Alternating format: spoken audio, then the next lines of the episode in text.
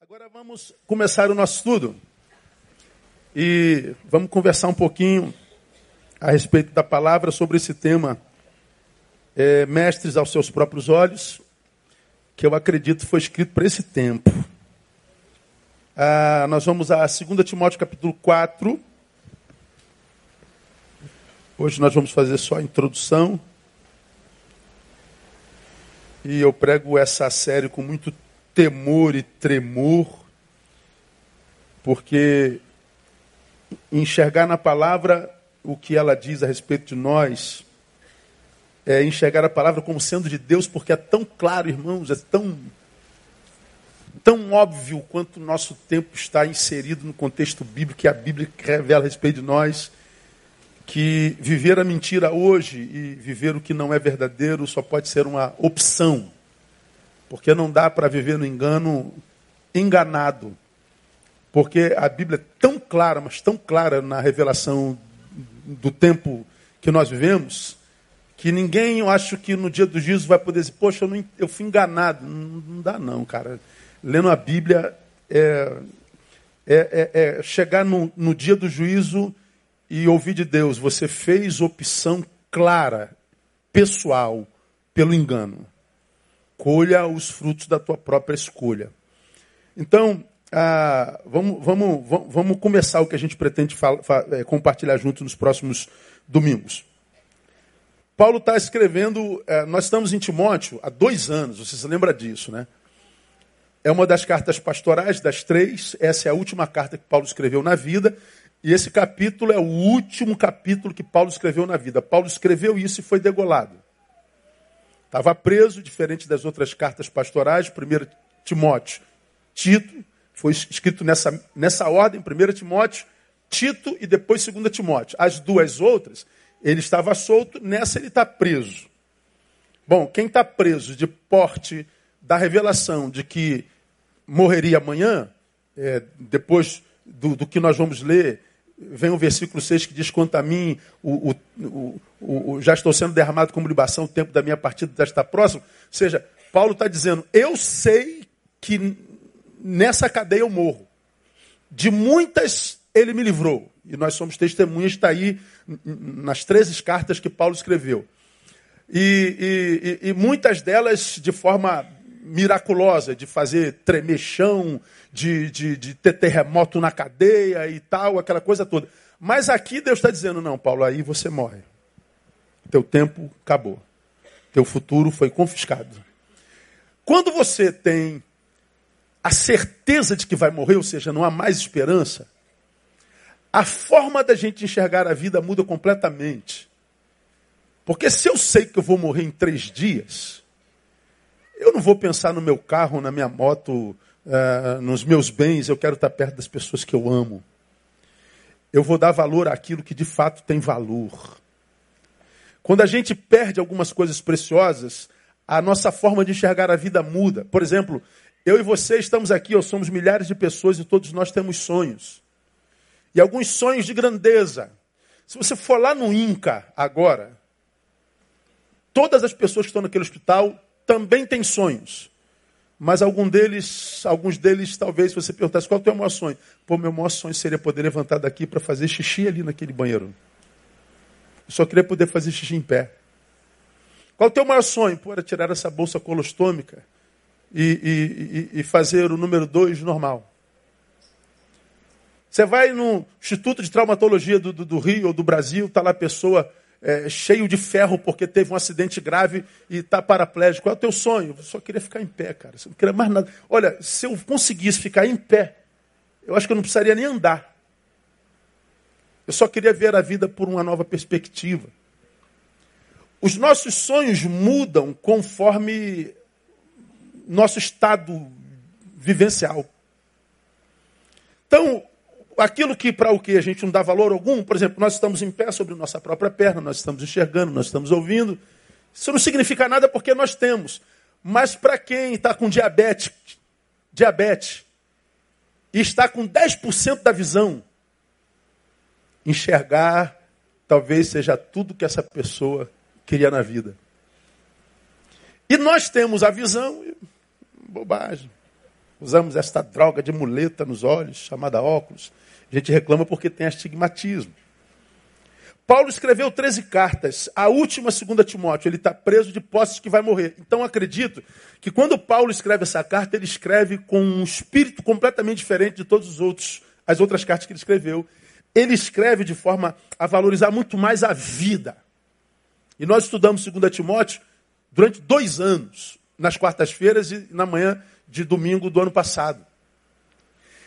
O capítulo 4 é o último escrito. Ele escreveu, ponto, e foi degolado.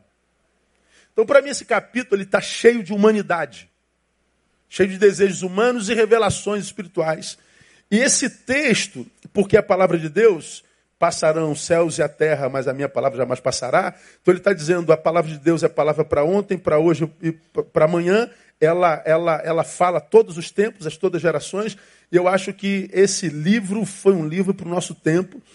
E tirem vocês suas conclusões a partir do que a gente vai estudar nesses domingos de manhã. E a gente começa hoje. E eu acredito que nos edifique abrindo nossos olhos. Vamos lá, o texto que diz: Conjuro-te é, diante de Deus e de, de Cristo Jesus, que há de julgar os vivos e os mortos pela sua vinda e pelo seu reino. Prega a palavra, insta, insista, a tempo e fora de tempo, admoesta, repreende, exorta, com toda a longanimidade e ensino. Por quê, Paulo? Porque virá tempo, ele está falando de um tempo futuro, em que os daquele tempo não suportarão a sã doutrina, mas tendo grande desejo, em outras traduções, tendo comichão nos ouvidos, grande desejo de ouvir coisas agradáveis, ajuntarão para si mestres segundo os seus próprios desejos. E não só desviarão os ouvidos da verdade, mas também se voltarão a fábulas. Troca a verdade por história da carochinha. Tu, porém, ser sóbrio em tudo, sofre as aflições, faze a obra do evangelista, cumpre bem o teu, Timóteo, ministério. Então, Paulo, ele, ele, cara, ele arrebenta a boca do balão aqui, te, te dizer. Ele ele fala da necessidade de se pregar a palavra, aquela que não muda. Então prega, Paulo. É, é, isso aí que vai manutenir o que o ser humano é, o que o sujeito é. É a palavra de Deus que faz com que o homem continue sendo aquilo que esse Deus que o criou sonhou para ele. Prega essa palavra para que esse homem viva manutenção. Para que ele não passe por mutação, por transformação, por deformação.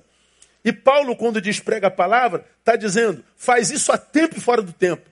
A, a, admoesta, repreende, exorta, e faz isso com longanimidade e, e ensino. Ele está dizendo, Paulo, você tem que pegar pesado nisso, na palavra, no ensino, porque o que vem por aí é tão poderoso que dificilmente alguém conseguirá continuar sendo quem é em Deus e para a glória de Deus.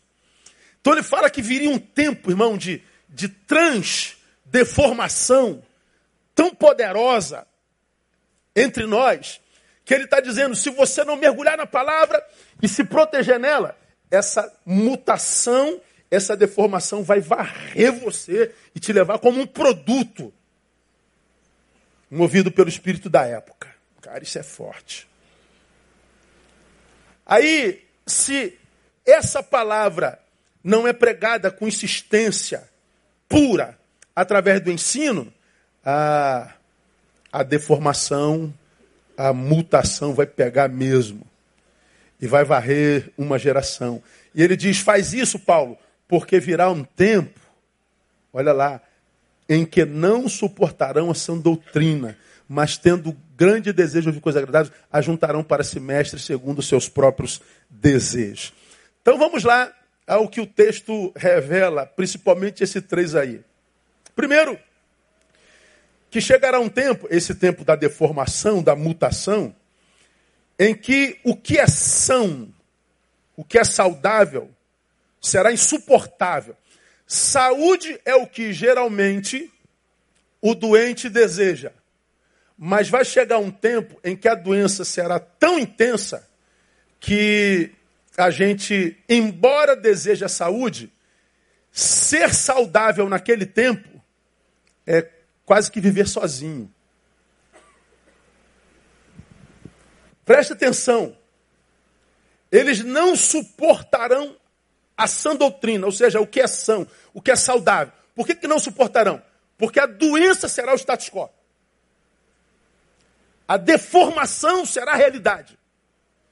De modo que se você for saudável naquele tempo, quem vai ser tido como doente é você.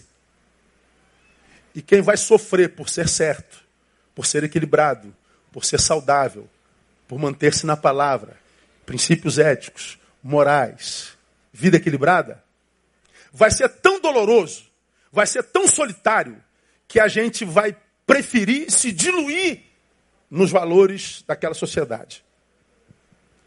Ou seja, tudo que for saudável será um holofote a iluminar a nossa doença, que a gente não admite como doença porque ela é cultura, ela é cultural.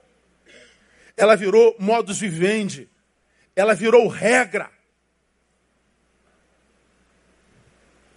Ou seja, nós estaremos tão enraizados no erro, numa doença social e subjetiva, nós estaremos tão enraizados numa, numa inversão de valores, nós estaremos de tal forma tão secularizados que nos impossibilitaremos de viver o que é e sempre foi saudável. É como quem, quem, sei lá, eu vou dar exemplo mais para frente. Eu tô com a, sei lá, eu tô com, eu, tô com um amigo e estou com um amigo há tanto tempo e sempre fui fiel a esse amigo a, a tua fidelidade vai incomodar de tal forma que você não vai aguentar ser fiel. Ser como um marido, como esposa, como ovelha, como pastor, sei lá, como gente. Você é daquele que baixa a cabeça para orar, para agradecer pelo pão. Os teus gestos de gratidão, de solidariedade, de perdão, de estender a mão, os teus gestos, ou seja, aqueles gestos que fizeram da vida uma vida com a qual nós sonhamos até então, ah, esses gestos todos sumirão de entre nós e da nossa convivência, porque nós mergulharemos numa cultura maligna que tudo que vier para contrariar a malignidade da cultura vivida é, sofrerá o dano. A gente vai falar sobre isso mais lá para frente. O texto, portanto, fala de um tempo no qual o erro, a inversão se tornam culturais. É a cultura do erro, é a inversão de valores. É o abraçar do erro como, como, como possibilidade e, e, e desejo. Ou seja, a saúde será, pasmem, um incômodo. Ah, é como se a gente vivesse no mundo de gente deprimida. Se você aparecer sorrindo, teu sorriso será uma ofensa. É como se fosse um mundo de gente que fracassou nas suas relações pessoais. Se você aparece na tua relação com a tua esposa, teu marido feliz por décadas, a, a tua felicidade será uma ofensa. Nós, portanto, os que vivemos na palavra, nós cristãos, seremos odiados no mundo. Mas não falar sobre isso mais lá para frente, nas questões estruturais e, e institucionais. O texto, portanto, fala de um tempo produto de uma mudança de mente, fala de um tempo produto de uma mudança de mentalidade, fala de um tempo produto da deformação da consciência. Ele fala que o que vai mudar não é um sujeito, o que muda é a raça. É, nós passaríamos por uma mutação mental. Os valores de uma geração vão ficando para trás e os valores da nova geração, que passam por transição por décadas, já se estabelecem como status quo, e os que nascem nessa geração já não se lembram mais dos valores daquela. Nós que somos, acredito eu, a geração da transição, estamos no meio, lembramos do que nossos pais nos ensinaram e nos chocamos com os valores dos nossos filhos. Só que nossos filhos já nascem sem saberem o que os nossos pais nos ensinaram. Mas eles acham do que os nossos pais nos ensinaram em nós. Só que esses nossos filhos, nos próximos anos, darão à luz filhos. Esses filhos já não saberão dos valores de seus avós, porque os seus pais já foram criados mais distantes dos avós deles. Está dando para entender o que eu estou falando? De modo que os valores vão sumindo da memória gradativamente, ano após ano. E vamos chegar a um tempo em que aquilo que aprendemos lá atrás com o vovô sumiu do mapa. Vai chegar um tempo, vamos falar sobre isso já já, em que você falar sobre pai e mãe, não saberão mais o que é isso.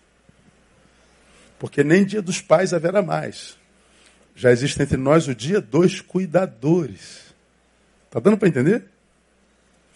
É uma mudança, não é só comportamental, é de mente. A nossa mentalidade como raça humana está mutando. Está mudando. E nós vamos chegar a um tempo em que a mutação foi completamente estabelecida, e aí quando a gente chega à memória do que foi estabelecido, por exemplo, por esse livro, nós vamos odiar esse livro de tal forma, porque todo ele reprovará o nosso modus vivendi. Porque o erro, o pecado, a inversão de valores já se transformaram em cultura, já abraçaram a raça. Então, quando a Bíblia diz assim, que vós sereis odiados de todas as nações.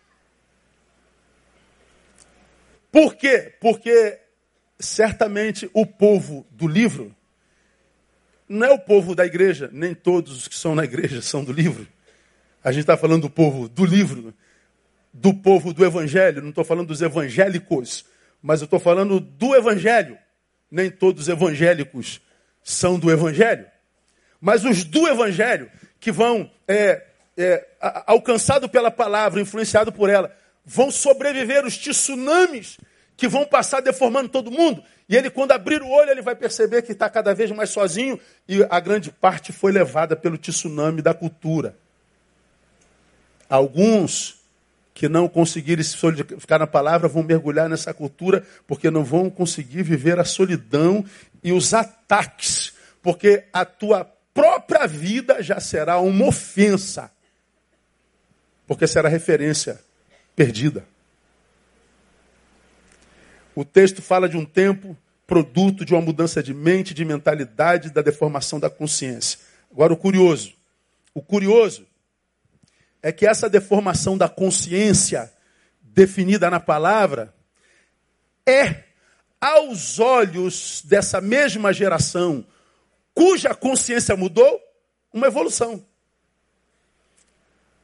A Bíblia diz que essa mudança de consciência é uma deformação. A geração cuja Está amarrado em nome de Jesus. Estou animado, hein, Paulo? Estou animado, hein? Está aqui o capitão para mim. Não é o Bolsonaro, mas é o capitão. Né? Então, essa, essa, essa deformação a respeito da qual a Bíblia fala, da consciência e da cultura, que é chamado de deformação na palavra, é aos olhos de quem passou por essa mutação uma evolução. Nós estamos evoluindo. Aí você vai nas nossas universidades, a nossa juventude está entrando. Ah, vai dizer que você ainda crê em Deus. Essa história da carochinha. Nesse Deus pão doce. Você ainda acredita é, em céu, inferno? Você acredita mesmo nesse negócio? Ou seja, você acredita, mas se você falar que acredita, vai ser tão atacado que você, para ser aceito, se permite deformar. Por quê? Porque toda a evolução aos olhos da consciência mutada é, aos olhos da palavra, uma deformação. Então, o que a Bíblia chama é mutação, o mutado diz é evolução. Então, o que eu digo é mutação, ele diz é evolução. Portanto, se é evolução, eu mergulho cada vez mais na evolução e eu que vejo como mutação, quero me afastar dela. Então nós estamos falando da mesma coisa, uma coisa da qual eu fujo porque os meus valores são da palavra, e a outra coisa porque eu estou longe da palavra, porque para mim virou é, história da carochinha, ou seja, é fábula, eu mergulho na mutação. Duas visões sobre o mesmo tema. Volta a falar o que já disse. Você pega a palavra de Paulo a respeito da cruz, porque a palavra da cruz é deveras loucura para os que perecem. Mas para nós, os salvos, é o quê? É o poder de Deus. Está lá em Coríntios. A gente olha para a cruz de Cristo e um diz, é poder de Deus. O outro diz, é loucura, isso é coisa de gente retardada, é coisinha de. Isso é fábula. Não é poder de Deus. Duas visões completamente distintas a respeito do mesmo tema. Por que, que as visões são tão distintas se o tema é o mesmo? Por causa do lugar de onde o analista faz a análise. Um disse, é loucura, ele está numa geografia espiritual. E o outro diz, é poder de Deus, porque ele está noutra geografia espiritual. Então a coisa é a partir do lugar onde eu analiso. É disso que Paulo está falando. Um vai dizer, é mutação, deformação. O outro diz, não, é evolução. A raça está evoluindo. Bom, você fica com o que diz a raça mutada, ou você fica com a palavra. Cada um faz o que quer com ela. O papel da igreja é pregar a palavra, tempo e fora de tempo, com admoestação, repreensão, exortação, longanimidade e ensino. Meu papel é ensinar. O que se faz com o ensino? Depende de cada um e do lugar geográfico, espiritual, de onde cada um analisa o que é ensinado. Então, o texto fala de uma mudança de consciência. A nossa consciência, a consciência da raça passa por uma mutação. Essa geração não é mais aquela que já não era aquela. Eu acho que nós fazemos parte de uma geração que está na transição. Nós já experimentamos muito dessa mutação, mas nós ainda estamos em transição. Eu acredito que os meus netos, está longe do ter neto, a que tal, é, não se lembrarão do Adão Barreto, de quem me legou o que eu sou. Mas os meus netos terão uma vaga memória do Neil Barreto. Mas os meus bisnetos já não saberão o nome do Neil. E estarão absurdamente mais longe do Adão, meu pai. A mutação é processada. Aonde vai parar isso, pastor? Eu não faço a menor ideia, irmão. Eu só acredito que não será num lugar bom. Não. A gente vai falar sobre isso mais lá para frente. Eu quero dar alguns exemplos práticos, vamos ficar neles nessa manhã dessa mutação, dessa mudança de consciência é, percebida em alguns valores muito comuns do nosso dia a dia. Vamos aos exemplos.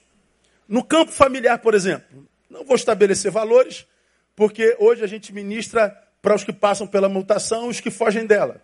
Então, nem sempre a, é, a, os que escutam conseguem escutar com isenção. Quase sempre ouvem se, se, se não ouviram o que é, atesta seu status quo, ouvem com juízo e com reação contrária. Então, eu vou, vou mostrar para vocês na palavra e vocês façam o que vocês quiserem com o que vocês ouvirem. Eu espero que vocês fiquem com a palavra. Vamos lá, mutações no campo familiar. Na palavra, aqui na Bíblia, até outro dia a família era composta por homem e mulher. Até outro dia não havia dúvida contra isso. Era pai, mãe, filho, macho e fêmea. De onde, macho e fêmea, homem e mulher, de onde emanam uma outra criatura que a gente chama de filhos. Aqueles para os quais o Criador disse: crescer e multiplicai-vos.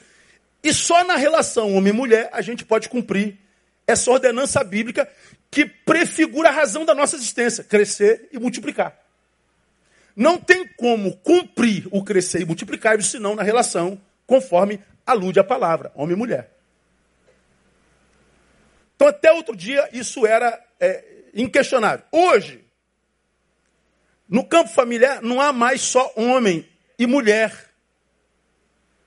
Existem outros componentes dessa figura. Há quem diga, inclusive, que não existe homem ou mulher.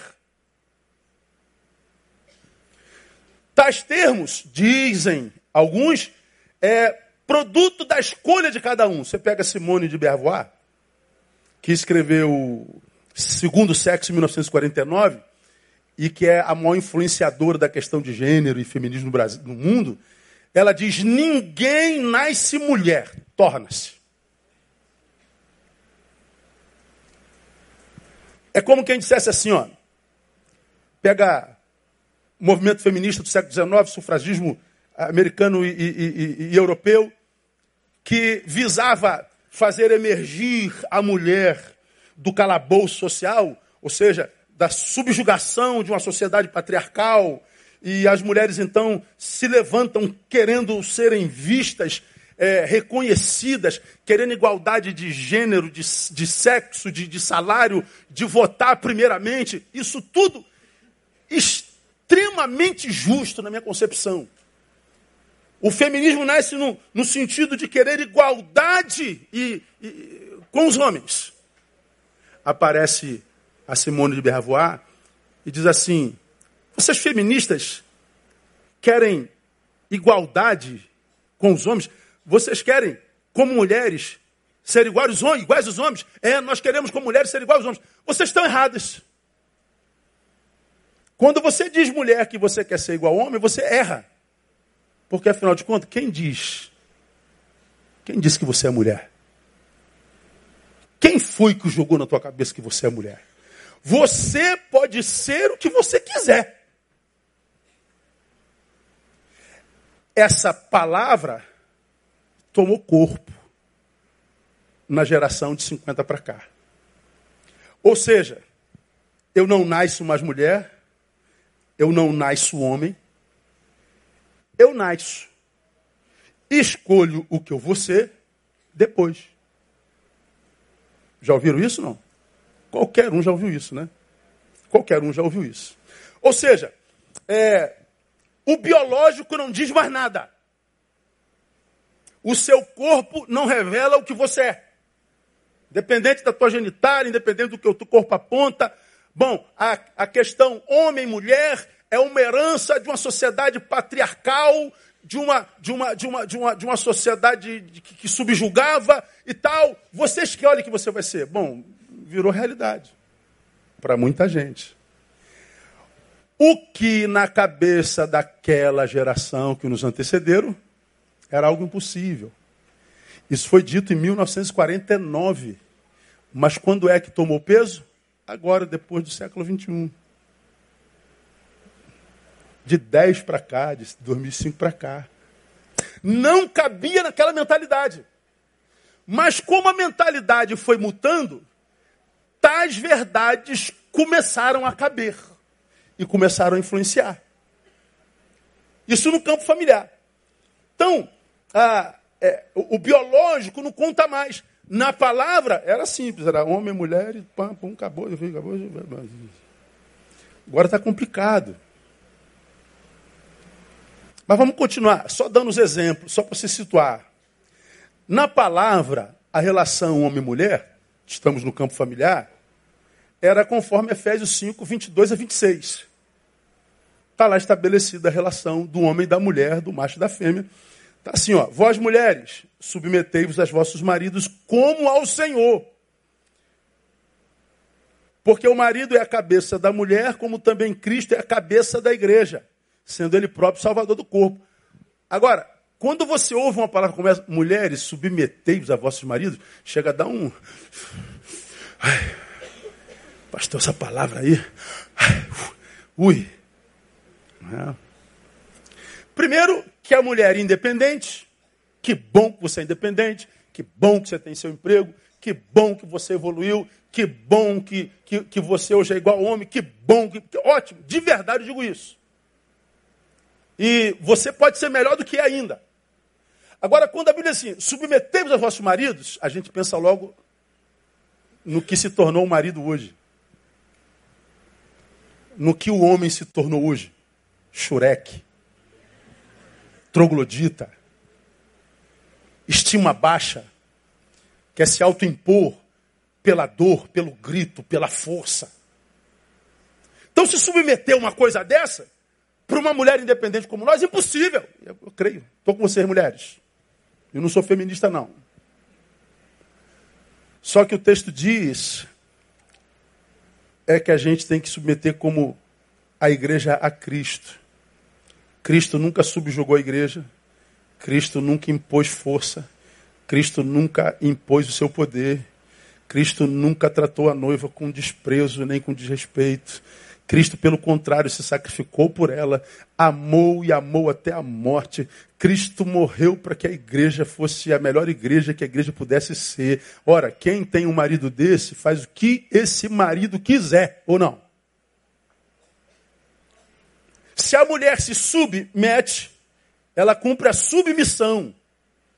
Mas o marido, diz a palavra, vós maridos, amai a vossas mulheres também como Cristo amou a igreja que a si mesmo se entregou por ela. Ou seja, quando o marido ama como Cristo amou, sem esperar tirar nada de lá, amou no sentido de fazê-la a, a, melhor esposa que ela pudesse ser, o melhor ser humano, ama no sentido de extrair da esposa a sua melhor versão, ou seja, ama para fazer a mulher feliz. Essa mulher feliz, em gratidão e amor e resposta, faz o que esse marido quiser. Marido que ama assim, tira o que quiser da sua mulher. E não precisa gritar, dá um sorrisozinho. Dá aquela olhadinha, pronto, ela já entendeu tudinho, ou não? Não precisa pedir, não precisa ordenar, não tem script, não tem nada escrito. Ontem você fez, quem faz foi eu, sou eu. Ah, ontem quem lavou foi eu, agora quem lava é você. Ontem quem foi lá foi eu, agora quem vai é você. Não, é, não existe papel, irmão. É, eles se tornam uma só carne. Portanto, é um só espírito, é uma junção espiritual. Não é só carnal, não é só biológica. A, o, o, a relação é mulher transcende a dimensão biológica. A gente pensa com a mesma cabeça. Só que, porque nós não somos só mais homem e mulher, existem novos personagens, porque a gente nem sabe se é homem ou se é mulher, porque a gente vai escolher depois. Eu não sei o que, que eu escolhi, não sei se. Não sei. Já decidiu, pastor? Eu não, estou decidindo. Estou com 53 anos. Não, hoje eu fui mulher. Não, agora você é homem. É, é...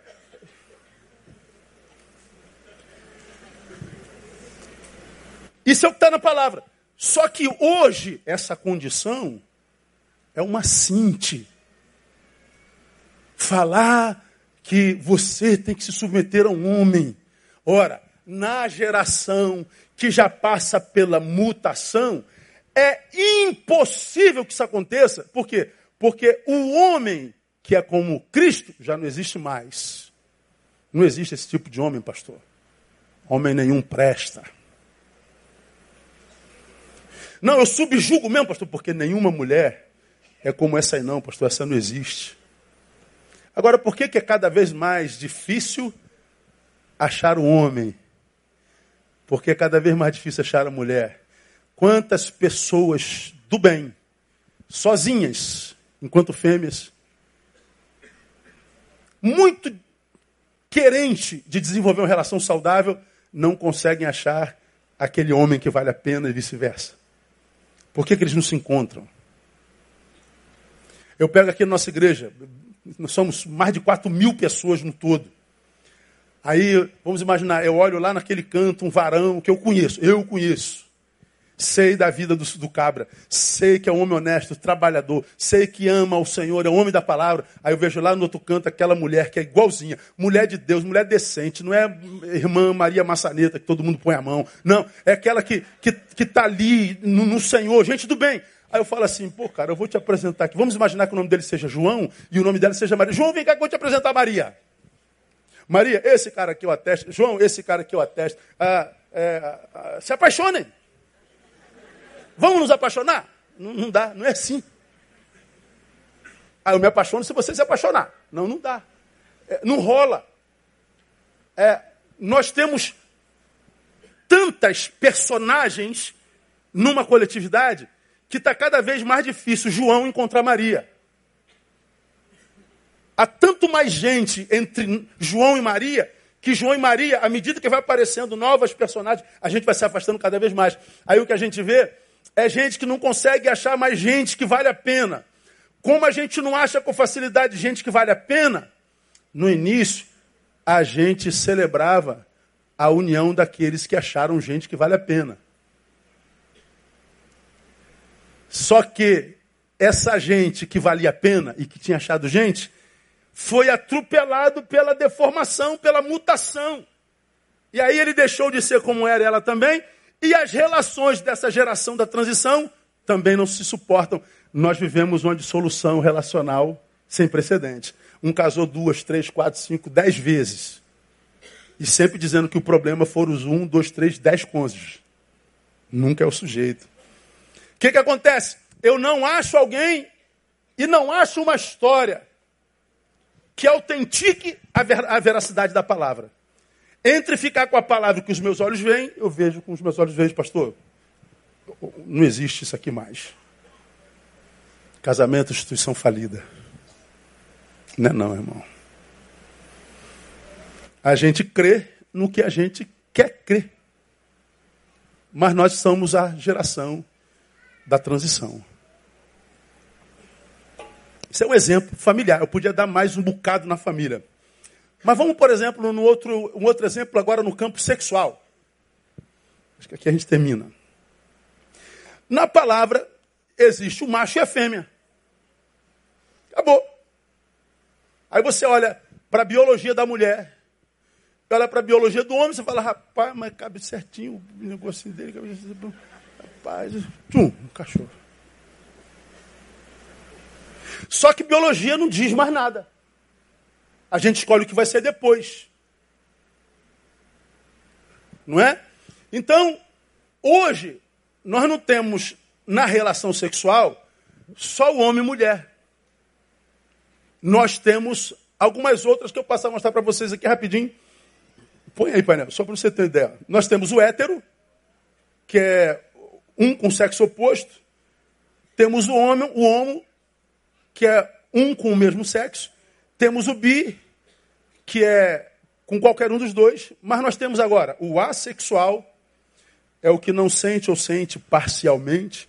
Temos o adfecto sexual ou neurosexual, é o que muda a sexualidade conforme a condição mental. Se bipolar num polo pode gostar de homem, mas no outro eu gosto de mulher. Tem o androssexual ou maxsexual, atração por quem se identifica como homem. Por exemplo, eu sou um androssexual. Aí tem aquela mulher que parece um homem, eu me atraio por essa mulher que parece um homem. Tem aquele homem que parece mulher, eu me atraio por esse homem que parece mulher. Tem o assexual estrito, não sente atração por absolutamente nada. O assexual fluide, aquele que deixa a sexualidade fluir do não desejo ao desejo por qualquer coisa, inclusive objeto. Tem o caligo sexual, atração ultrassensível. Eu posso não estar sentindo nada, daqui a pouco eu explodo num, desejo, mas ele some na mesma hora. Tem mais. Não tem mais? Outro não? Ah, olha lá. Tem o heterossexual, só sente atração por não binários, ou homem ou mulher. O demissexual não sente atração sexual, mas dependendo do vínculo pode aparecer por qualquer um. O frei sexual só sente atração quando não há vínculo algum. Que assim que aparece, acaba a atração. Ou seja, eu, eu sinto muita atração por ela. E, e, e, ele, ela por mim. Mas se a gente desenvolver alguma amizade, a atração acaba. Tal. Tem o ginessexual ou fensexual. Só sente atração por quem se identifica como mulher, mesmo o homem que se identifica como tal. Grey sexual tem preguiça de sentir atração, acha que é cansativo. O litossexual sente atração, mas perde quando é correspondido. Sente atração pela própria atração. O mirsexual se identifica como mais de um tipo de orientação sexual. E o pansexual pega todo mundo, pega tudo e outra coisa. O pansexual, põe tudo. Então, ó, eu não estou impondo valores. O que eu estou dizendo é que nós passamos por uma mutação e o que outrora era homem, mulher, agora virou isso tudo.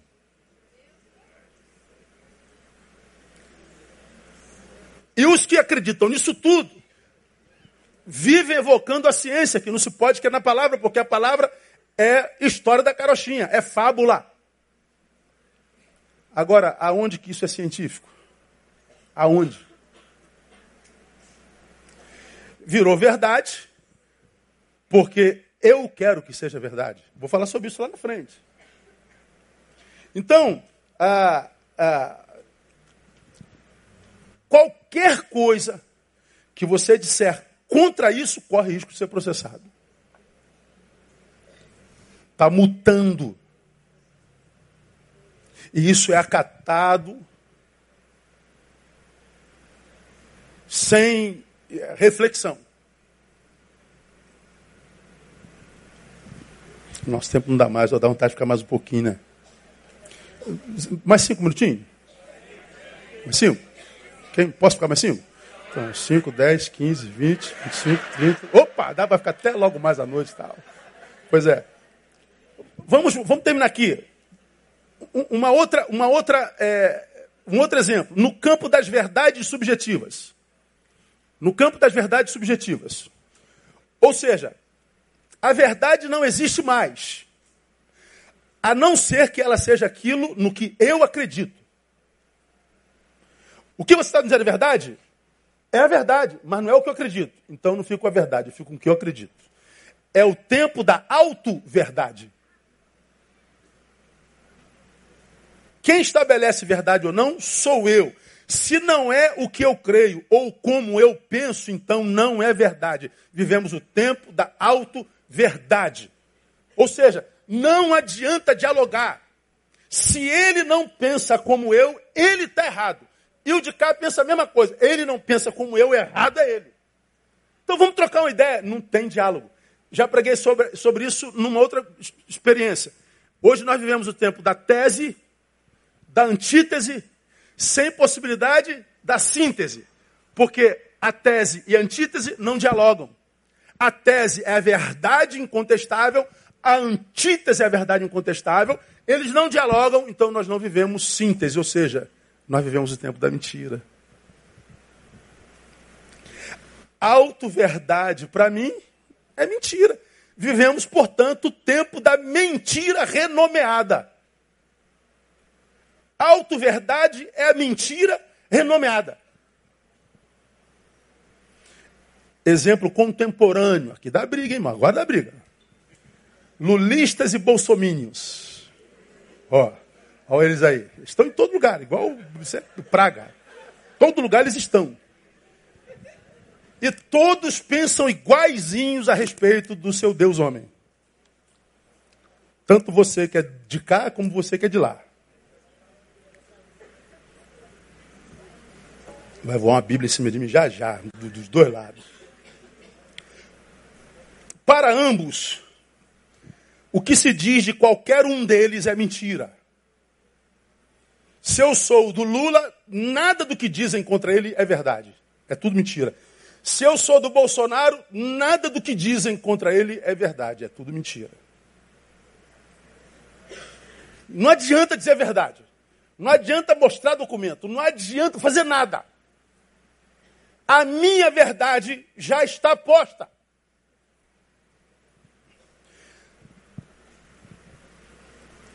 Para ambos, o que se diz de qualquer um deles é mentira. Se o que foi dito é contrário do que cada um sente por eles. Bom, se o que eu sinto por um é amor, nada do que você diga contra ele é verdade. Por causa do que eu O outro é a mesma coisa. Eu sinto muito amor e admiração por ele. Nada que você diga contra ele é verdade. O que eu sinto determina o que é verdade ou não.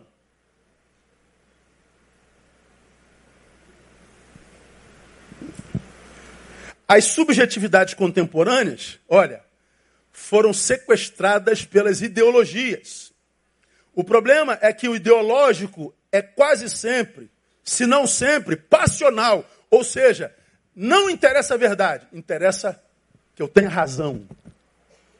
A verdade não me interessa. O que me interessa é que eu tenha razão. Então, se a sua verdade, mesmo que seja a verdade verdadeira, me encurrala com relação à razão que eu julgo ter, eu fico com a minha razão e abro mão da tua verdade. A verdade se torna algo impossibilitado de se viver. Me permitam é, é, é, é dizer a vocês: se eu vivo a auto-verdade, eu empobreci violentamente, irmão. Você que é da ideologia esquerda ou direita, é da esquerda. Então você é um passional. Você acredita que nada que venha da direita é verdadeiro.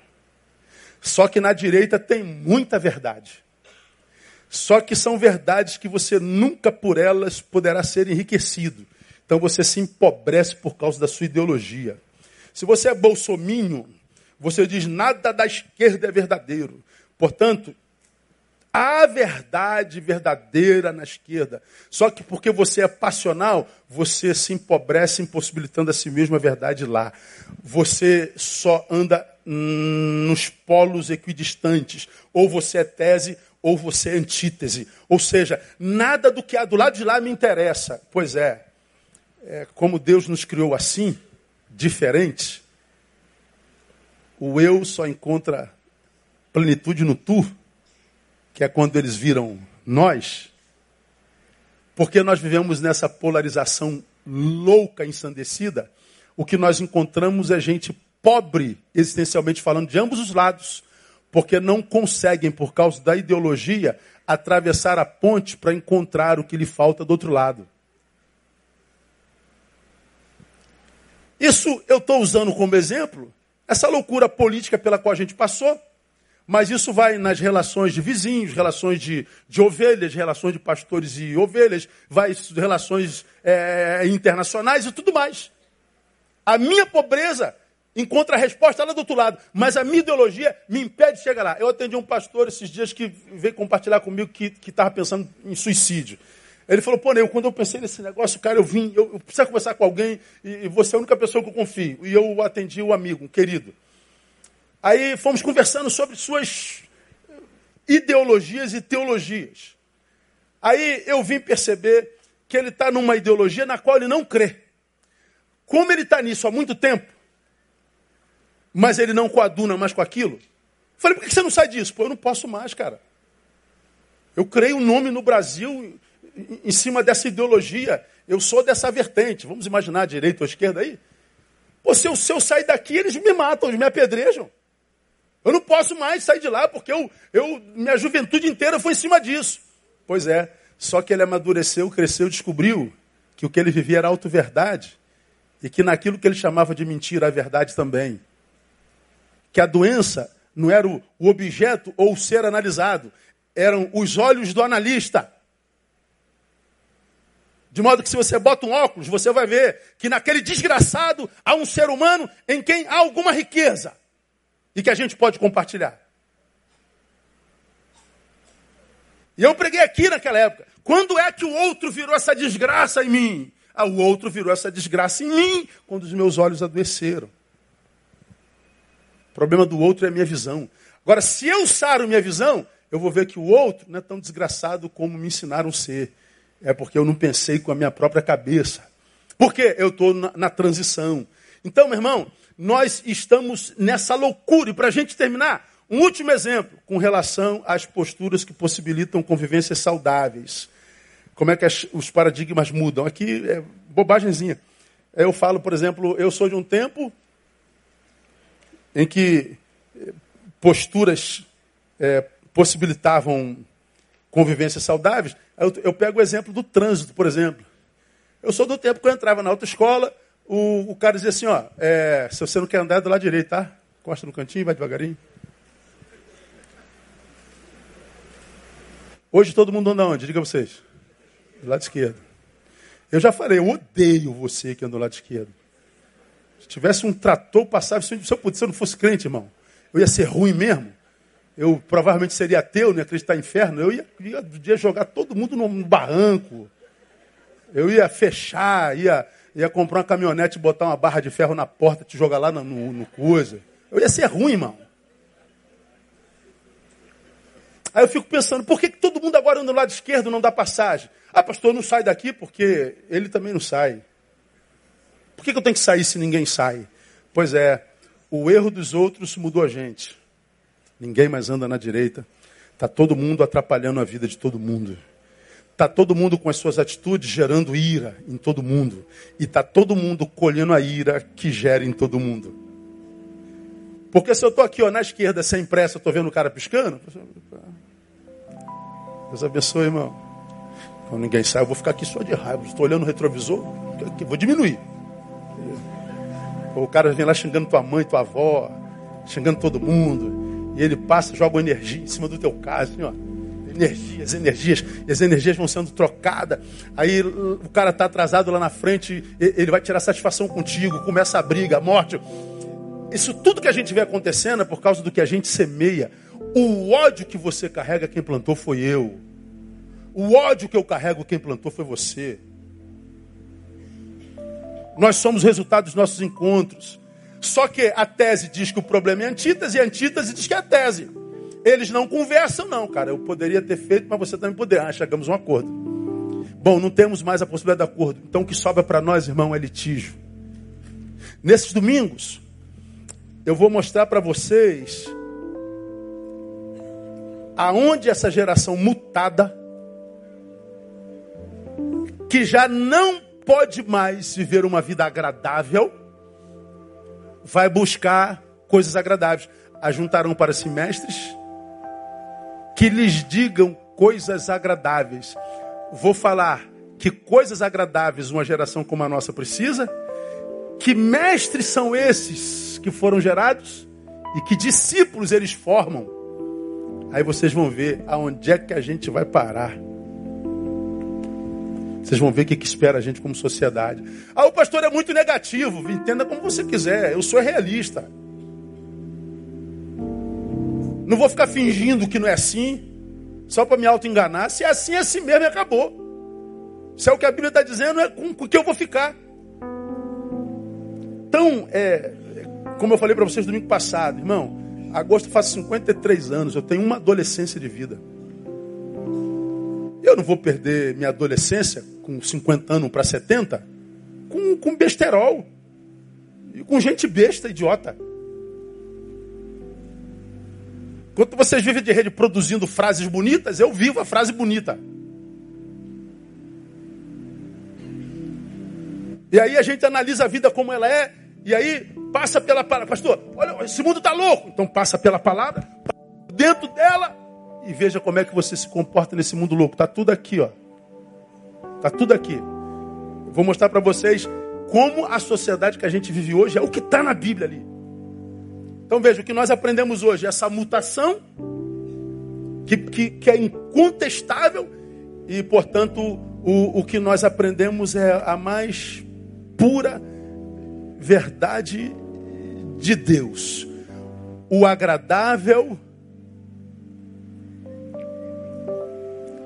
chegará um tempo em o que é são será insuportável.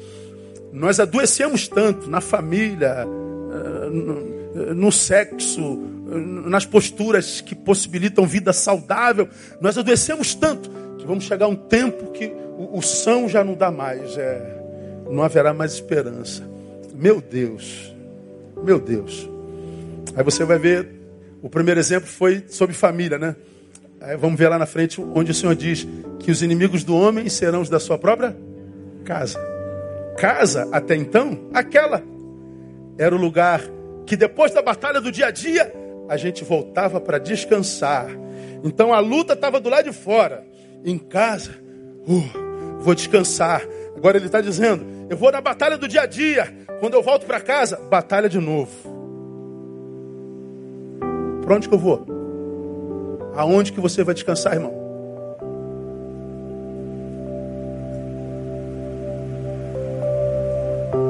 Dá para entender? O que é que nos espera por aí? Pô, então quando o cara me diz, ah, eu não, não, não, creio mais, pô, tu não perdeu a fé? Pelo amor de Deus, cara, você não, não tem respeito. Porque fé hoje não é questão de, de, de, de fé, é questão de inteligência. Está tudo aqui, ó. E a minha esperança, minha igreja, é que nós, a maioria de nós, nesse tempo que nos espera e já chegou, da mutação, da deformação, nós permanecemos aqueles que nós somos no coração de Deus, aquele com os quais Ele sonhou, que não vivemos segundo os preceitos desse mundo, mas segundo a santa, perfeita vontade da palavra de Deus. Que Ele nos abençoe. Vamos aplaudi-lo, vamos embora. Desculpa o horário. Logo mais estamos de volta. Vamos ficar em pé, vamos orar. Vamos embora.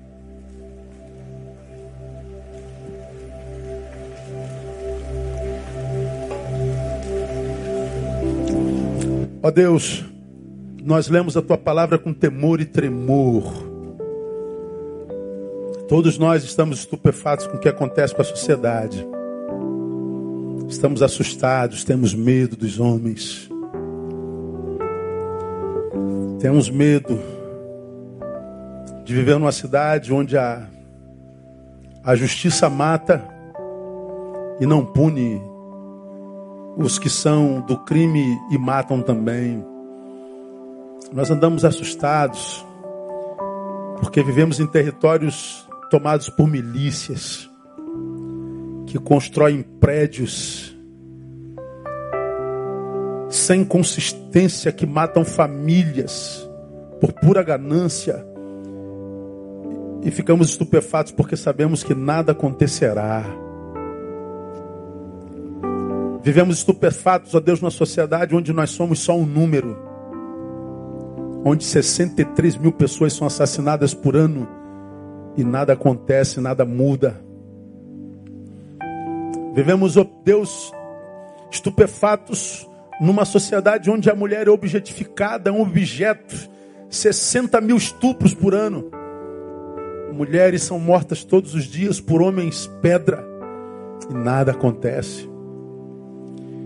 Estamos estupefatos por uma sociedade onde mães abandonam seus filhos no lixo, onde não há mais amor, onde não há mais respeito, onde não há mais solidariedade, onde não há mais gratidão ou honra, estamos estupefatos e amedrontados.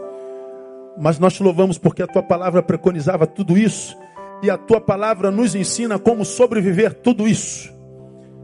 Dá-nos sabedoria, Deus. Tua palavra diz: se alguém tem falta de sabedoria, peça. Nós estamos te pedindo, porque admitimos a nossa falta de sabedoria para lidar com esse tempo.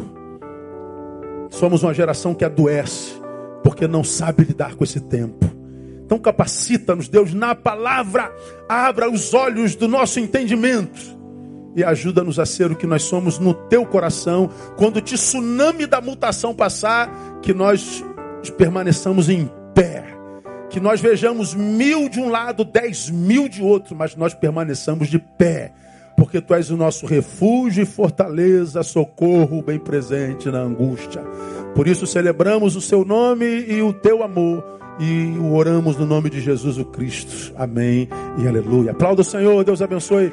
Até logo mais à noite, permitindo o Pai.